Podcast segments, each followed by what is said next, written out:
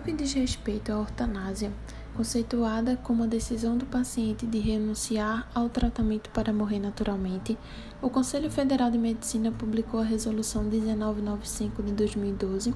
O tratamento vital, como ficou conhecida essa resolução, é destinado a consagrar a autonomia do paciente, muda drasticamente a conduta do médico brasileiro, a dar ao paciente o poder de escolha sobre como deseja ser tratado no limite da morte.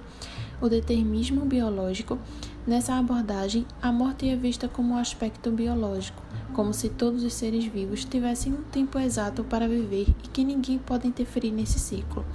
O profissional de enfermagem respeita a vida, a dignidade e os direitos humanos em todas as suas dimensões.